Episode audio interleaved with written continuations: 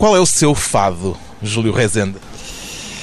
Acho que a expressão estranha forma de vida, e neste caso a música, também representa mais ou menos aquilo que eu penso sobre o meu fado. O meu fado é viver, respirar, sentir.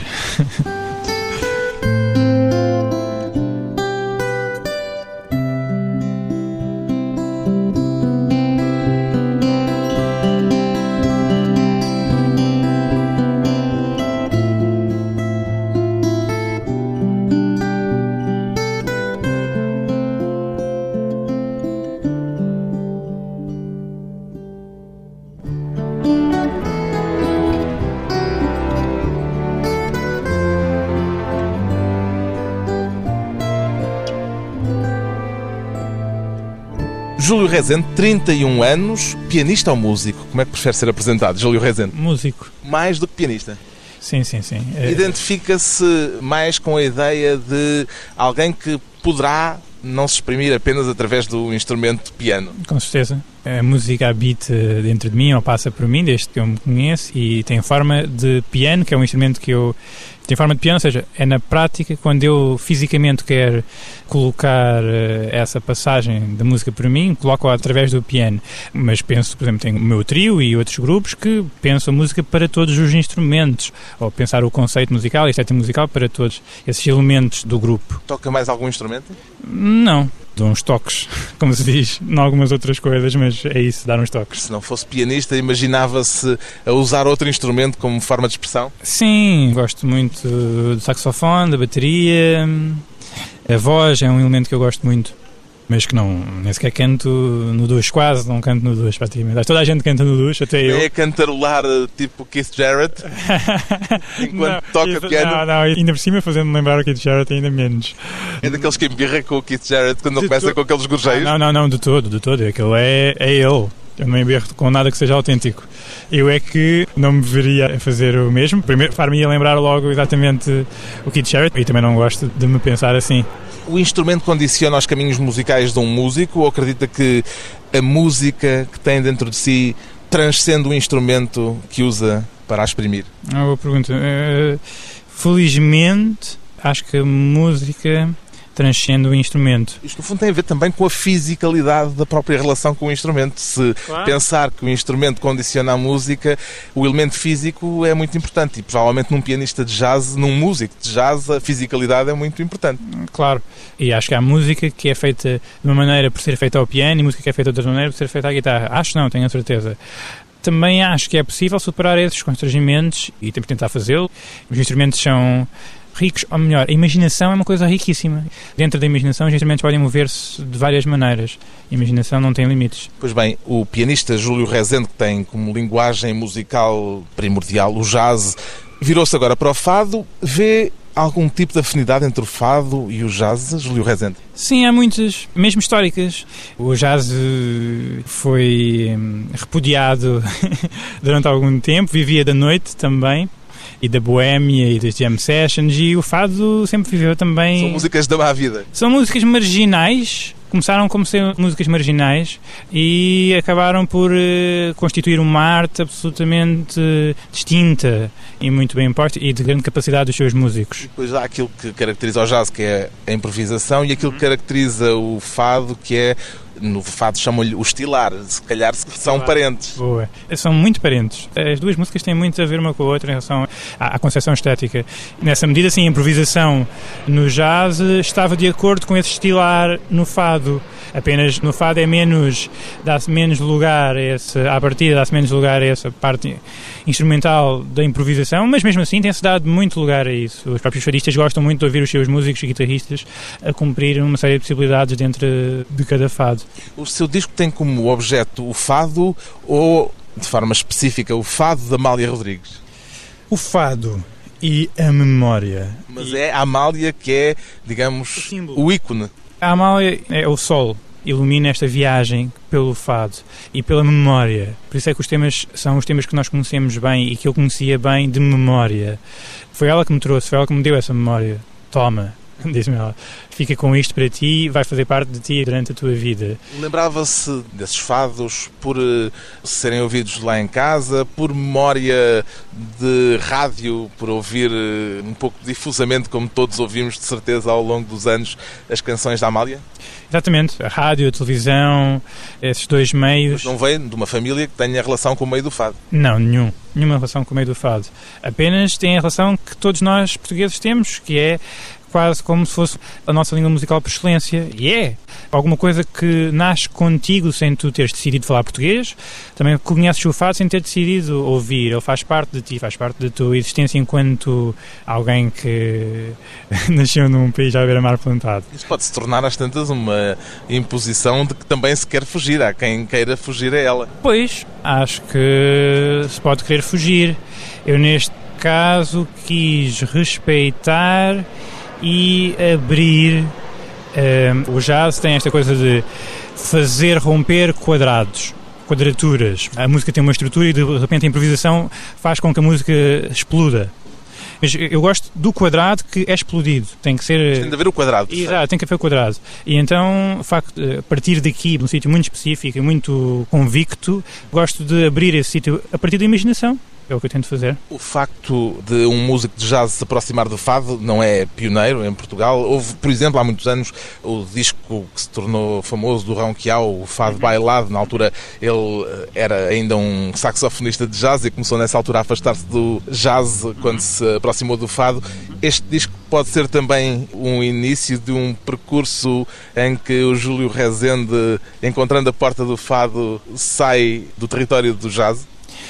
Pois, o jazz ensinou-me a enfrentar hum, esse quadrado e essas coisas fechadas, ensinou-me a tentar romper com isso. E nessa medida, mais do que um estilo, é uma ferramenta do meu pensamento musical e que me permite pensar em qualquer área e campo, inclusive campo musical. Tudo o que eu possa fazer estará sempre impregnado disso. Por isso eu nunca me sinto a fugir do jazz. Apenas me sinto a abraçar outros campos que à partida podem ser pensados como fado, por exemplo, e que eu tentei fazer, conhecer melhor a língua do fado e trazer a língua do fado ao, ao piano e a mim melhor, completar isso em mim. O que eu me sinto a fazer é trazer também o jazz que eu sou, para essa música. Não gosto muito de pensar em desvios. Não acho que seja um, um desvio. É uma complementaridade. Sou eu a fazer música e eu vivo desses dois campos neste momento. Cultivei esses dois lados e, e é como uma pessoa qualquer que tem um pai bilingue ou tem vários gostos na sua vida. Seria como proibir um, um escritor de escrever poesia só porque ele só escreveu romances, por exemplo. Teve medo de alguma coisa ao aventurar-se por este caminho, Júlio Rezende? Medo é uma coisa normal enfrentar o medo é sempre a coisa mais difícil. E era medo de quê? Tinha medo de hum, não conseguir eh, cantar as canções como eu queria. Cantar, diz cantar. É, digo cantar. Para mim é como se fosse cantar. Ou seja, a própria música tem a expressão cantábil, é como já histórica. Mas queria dizer exatamente, queria tentar fazer do piano uma voz, como se eu estivesse a cantar as canções. E isso era muito importante para mim. E trazer isso juntamente com a língua do fado, a parte mecânica, o modo como o fado se comporta musicalmente é diferente do modo como... Até fisicamente também? Até fisicamente. No seu caso, a fisicalidade alterou-se ao piano? Muito tive que dizer ao corpo: não vais para aí, não vais para aí, não vais para aí, não vais para aí. Porque há muitos anos que andava a fazer um certo tipo de abordagem e esse foi um dos trabalhos mais importantes. Moldar esse gesto àquilo que eu queria fazer, que era não apenas ficar com o jazz, mas não, é trazer o fado, tocar o fado, tocar a língua do fado e pôr nessa língua do fado o jazz. Perguntei-lhe pelo medo, porque o momento mais marcante deste disco é um tema chamado precisamente o medo, fado de Amália Rodrigues em que, neste caso, o Júlio Rezende acompanha a própria Amália Rodrigues. Não temeu ser acusado de heresia? Sim, aí temi tudo e mais alguma coisa. Mas. Como é que extraiu o acompanhamento da guitarra e da viola que está na gravação da Amália? Teve acesso ao master? Sim, não fui eu que o fiz, não é? Pôs minhas mãos, mas fui eu que pedi para ser feito. Foi a primeira vez que isso foi autorizado e que foi possível ser feito. Primeiro disseram-me que não, mas depois de ouvirem a música, a música falou por si e isso eu fiquei feliz com isso. A gravação original era esta.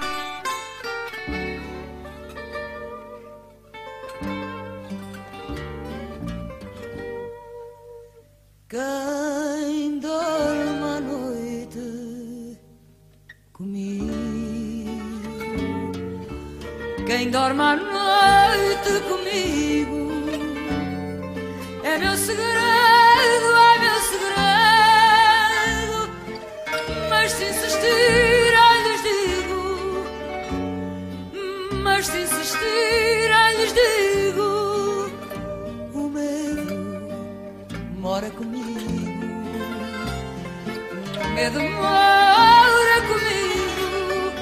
Mas só o medo, mas só o medo. A música de Alain Ullmann para o poema de Reinaldo Ferreira foi para si claro desde o início, Júlio Rezende, que era este o fado em que queria ter a voz da Amália a seu lado, ou melhor, ter a voz do seu piano juntamente com a voz da Amália num dueto?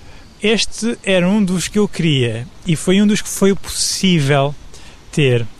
E Eh, outras hipóteses? Havia outras hipóteses, mas a verdade é que há uma série de coisas que aconteceram que, entretanto, alguém me disse que podia ser uma espécie de conspiração do mundo que tem que ver com esse tema é um tema do Alain Ullmann que ajudou a Amália a repensar o fado um pianista, né? uma figura pouco usual dentro do fado na altura, ajudou a repensar o fado, construiu uma data de fados que fazem parte também da nossa memória, antigamente eram considerados as óperas, Depreciativamente. Exato, depreciativamente. Agora já são parte do património, isso é bonito.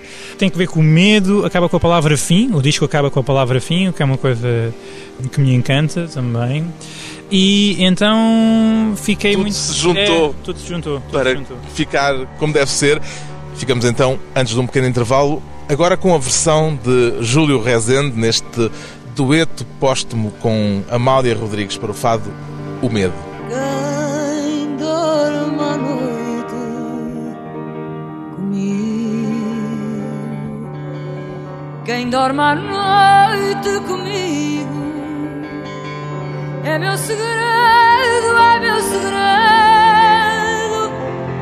Mas se insistir, ai lhes digo, mas se insistir, ai lhes digo, o medo mora comigo. O medo mora comigo, mas só o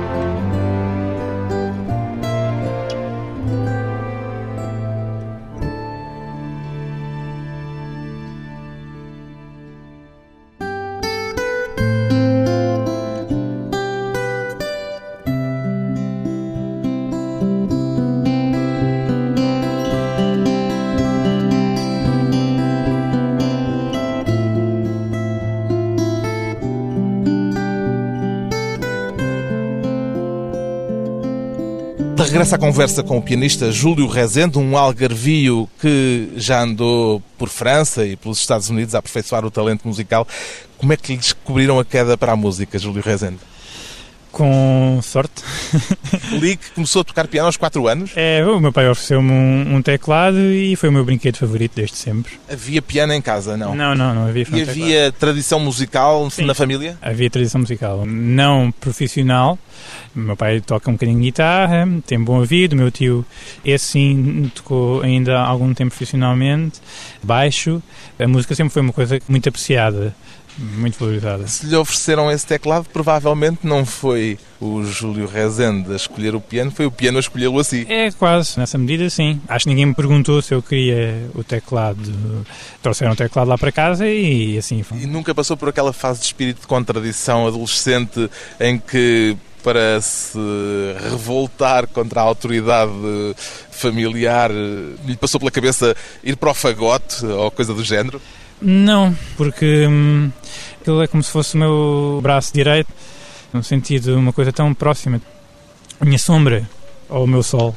Nunca passou, portanto, por outros instrumentos e pela vontade de tocar outros instrumentos? Toquei um bocadinho de bateria, mas ali, eh, quando era adolescente, decidi também eh, investir um bocadinho noutros instrumentos, mas era mais a carolice. E eu sabia que era o carolice, eu sabia que o piano não ia ficar descurado nem pouco mais ou menos. Era só conhecer mais coisas, mais possibilidades dentro dos instrumentos. É bom também para pensar a música, quando eu estou a pensar em grupo, é? e para as bandas e produzir outros discos. Ter uma noção das é. particularidades e Exato. das dificuldades Exato. dos outros instrumentos. Também me servia esse propósito. O seu treino de base, tanto quanto sei, é clássico? Sim, andei em escolas de música clássica. No início toda a gente, ainda acima naquela altura, as escolas eram de música clássica. E quando é que se orientou para o jazz?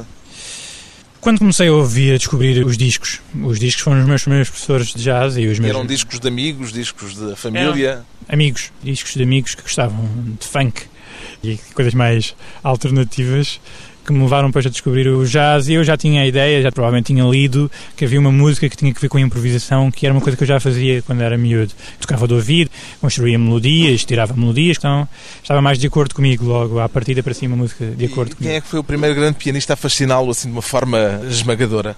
O primeiro foram dois, foi o Bill Evans e o Michel Petrucciani. Aquele é. senhor anão e com anão. uma grande corcunda. Exato. E que é um pianista, era um pianista extraordinário. Pianista extraordinário e também fiquei muito feliz de ver isso, de ver que a vida tem possibilidades que nós às vezes nem sequer imaginamos. Era um pequeno gnomo Exato. que ao piano depois Exato. explodia. Exato, exatamente, boa. É exatamente isso. É exatamente isso. Isso é tão bonito. Faz-nos acordar com outro riso quando pensamos nisso. E há coisas muito difíceis, como nós sabemos, na vida e em cada um de nós, e essas coisas são boas para amenizar. E soube desde sempre que havia de ganhar a sua vida ao piano? Ou pôs a hipótese de ser outra coisa qualquer? Foi, por exemplo, para um curso de filosofia? É verdade, acabei o curso de filosofia. E filosofia por causa da orientação para a estética? Sim. Ou não necessariamente hum, isso? A estética, a ética, todas essas orientações e todas essas reflexões me faziam muita falta para a expressão musical. A expressão musical não tem que ver com carregar no Dó e depois a seguir no Mi e a seguir no Sol e estar tudo previsto. Tem que ver com carregar no Dó, no Mi e no Sol, mas ter qualquer coisa debaixo desse carregar que faça música acontecer. E eu não sei pensar isso que não com a filosofia ou que não com uma emoção, qualquer coisa refletida, qualquer coisa que é mais forte do que a própria música que suporta a própria música, que tem a ver com a vida. Não, é isso, que está em contacto com a vida. E a filosofia, ainda que não seja vida, não é? tenta procurar um contacto com a vida, pela análise neste caso. Tem de haver sempre reflexão à volta da música que faz, ou ela pode ser simplesmente emoção à solta? A ideia é ela estar à solta, mas ela estar à solta num espírito que compreende que há coisas muito maiores do que tu próprio e essas coisas muito maiores do que tu próprio são percebidas com uma tentativa de olhar mais lucidamente para cada um dos teus dias. Os acontecimentos importantes, os acontecimentos que não são importantes, o que tem significado, aquilo que não tem significado. E isso faz música. Aliás, não sei o que mais possa fazer música que não isso. Hoje, além da atividade artística, o Júlio Rezende dá também aulas na Universidade de Aveiro. As duas atividades vão a par ou dar aulas é apenas uma atividade subsidiária por razões alimentares? Não, eu dou poucas aulas, também dou aulas, algumas aulas particulares, mas dar aulas é importante para esquematizar um certo raciocínio que tu possas querer eh, testar. De qualquer modo, para mim, há coisas que são mais significativas, mesmo para dar aos meus alunos, prefiro que eles me vejam, que eles aprendam a partir do disco do que aprendam a partir da aula. Aqui há tempos ouvi um colega seu, colega seu, entre aspas, um outro professor, não sei se ainda exerce na Universidade de Aveiro, o crítico e jazzófilo José Duarte, ouvi-o dizer de uma forma um bocadinho cáustica, que lhe é aliás característica, que atualmente em Portugal, na área do jazz, dizia ele, há muitos músicos a lerem muito bem, mas muito poucos a saberem improvisar minimamente. Acompanha este diagnóstico do José Duarte?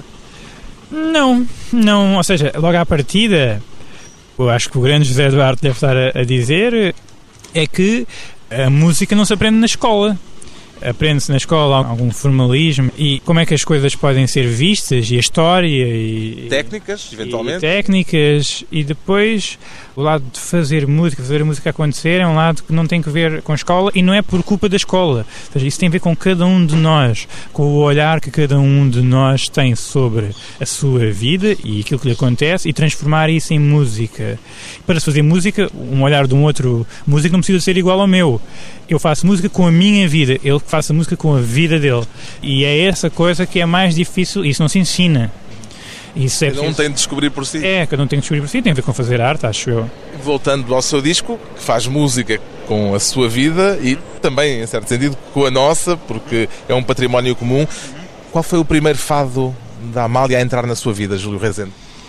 Tem alguns que me lembro assim logo de repente, que são A Casa Portuguesa, Mariquinhas e Estranha Forma de Vida. Houve temas que para mim eram muito difíceis de serem pensados ao piano. Casa Portuguesa e o Mariquinhas não são temas pianísticos, a partir de postos no piano.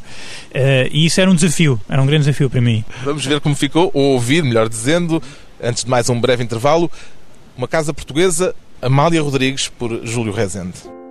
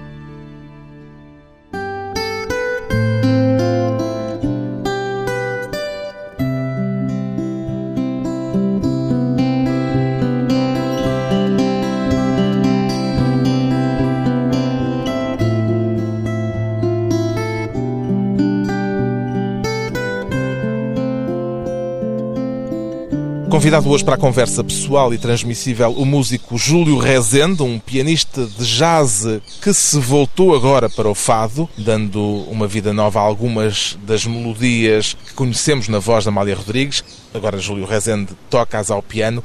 O facto destas canções serem todas tão conhecidas é para si e para este projeto, Júlio Rezende, um risco ou uma vantagem? Para mim, teve os dois lados todos nós conhecermos essas canções porque fazem parte da nossa memória, não é? Os meus discos foram de jazz, mas são discos de música, não é? E eu acho que já estava lá fado dentro desses discos de, entre aspas, jazz. E que eram feitos com a sua vida e na sua vida havia esse património Sim, mas, de memória. Exato, mesmo do ponto de vista da língua musical. Aliás, eu tenho um tema dentro de um dos discos que chama Silêncio para o Fado, onde eu já via o fado a surgir, a brotar dentro da música, porque eu já andava a consumir do modo mais compulsivo nos últimos anos essa música que era nossa. Mas aquilo que é mais importante no fado não tem que ver até com a língua do fado, mas tem que ver com a emoção que está no fado. Daí, quando o Carlos me fez a primeira pergunta, né, qual é o meu fado, esse fado habita desde sempre. E o fado transformado em língua musical também é uma coisa que me fez sempre comichão na alma, quando vi os cantores a darem tudo na sua expressão, está em mim desde sempre. Por isso, essas canções são canções que saíram agora, mas que eu acho que existem há muito tempo. Existem há tanto tempo que as pessoas podem até acompanhar boa parte do disco, pelo menos no início de cada música, antes daquele desenvolvimento mais pianístico, uhum. digamos assim, podem acompanhar as canções a trauteá-las. Já lhe aconteceu nos concertos dar por uh, pessoas a trautear na assistência? Já sim, senhor, e é sempre uma coisa que eu acho muita graça. Gosta disso? Não o distrai ou não torna a vida mais difícil? Elas não se esticam muito, mas sente-se que há um reconhecimento, e isso é bonito. O que é que é bonito aqui? É que, ao contrário de outro tipo de músicas, como são os standards do jazz, que as pessoas não conseguem distinguir muito bem entre o que é a casa base e a imaginação que está à volta disso, neste caso eu fico feliz que elas reconheçam. E isso é bom para a própria noção de improvisador, que as pessoas possam reconhecer qual é a diferença entre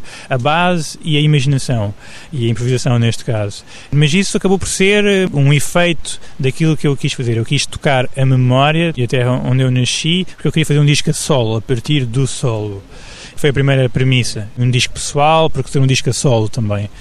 E a seguir também tem esse efeito, das pessoas terem um reconhecimento e poderem trautear as canções. Quase celebração. É, Sim, nesse sentido é quase celebração. E depois, é pá, mas espera aí, para onde é que isto está a ir? Há neste disco uma particularidade extramusical. Agora, o disco Objeto. O que é que o fez chamar a este projeto, a vertente literária que há nele, Júlio Rezende?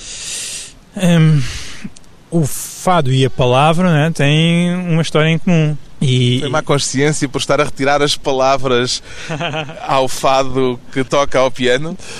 Talvez, talvez. Portanto, foi acrescentá-las por outra via. Foi mais a boa consciência de dizer: senhores, temos aqui um escritor genial que eu acho que pode ocupar o papel que merecerá este disco, o papel fisicamente falando, pode habitar esse papel de um modo muito especial. O escritor é o Gonçalo M. Tavares, o livro, o disco, aliás, é um livro-disco e o Gonçalo M. Tavares escreveu para cada música, escreveu a partir dos fados originais, a partir da memória que tinha desses fados ou a partir das suas próprias gravações? Como é que foi o processo? Foi a partir das próprias gravações, mas eu acho que ele se deixou também impregnar pela memória que tinha das letras dessas canções também.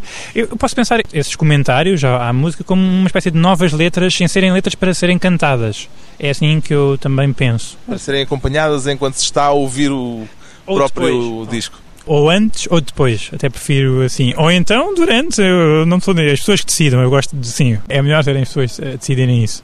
Há também um texto seu, logo a abrir, que dedica à deusa memória, chama-se A Deusa Memória, sente-se um guardião de um património ao tocar estas músicas?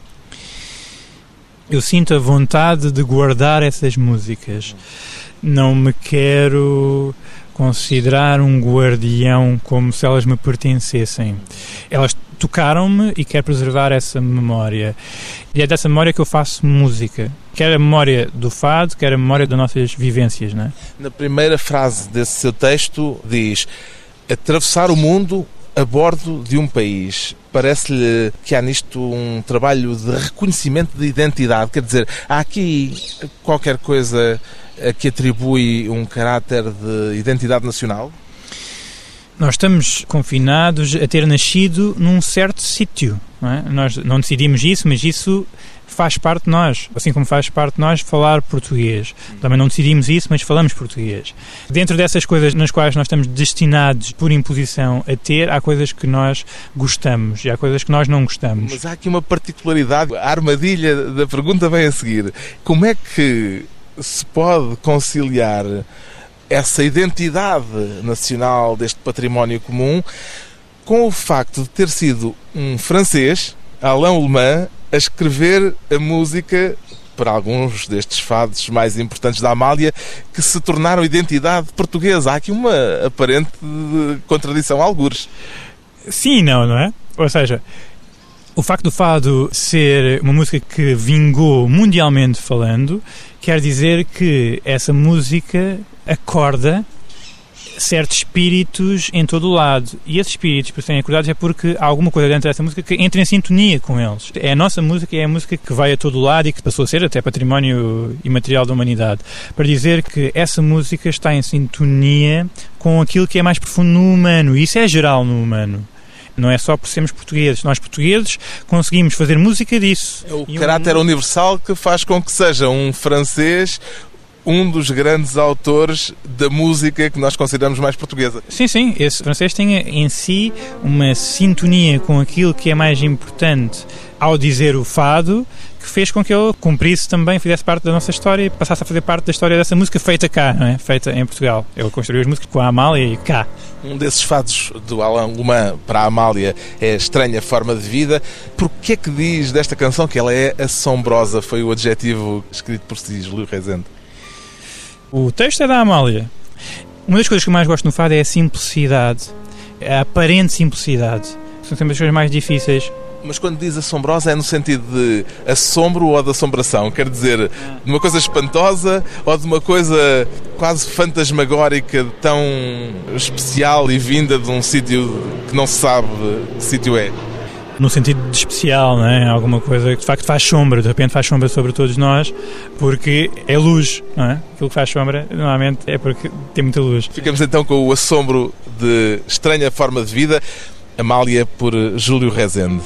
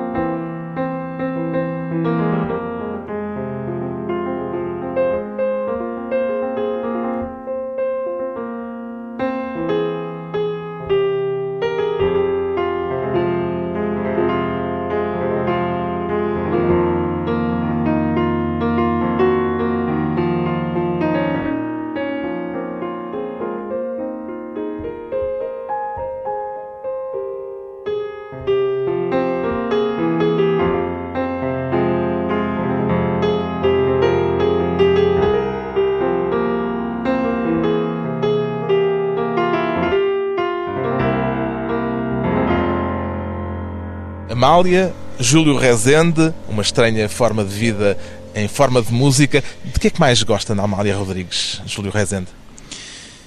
Ela estar-se pouco importando para tudo o que não servir a música. Tudo o que não serve a música não presta. Ou seja, quando ela cantava e quando ela pensava a música, ela pensava, eu estou a servir a música, isto serve a música, ou isto serve a minha vaidade, ou isto serve. Não, não, não. Isto serve a música. E então eu faço. É uma pergunta que faz também para sim, si sim, próprio? Sim, sim, é, absolutamente. O fascínio de Amália e o fascínio pela música, não só pelo fado, pela música em sentido geral. Um entusiasmo artístico que deu origem a um disco que cruza duas linguagens musicais, o jazz e o fado, nos dedos do pianista Júlio Rezende.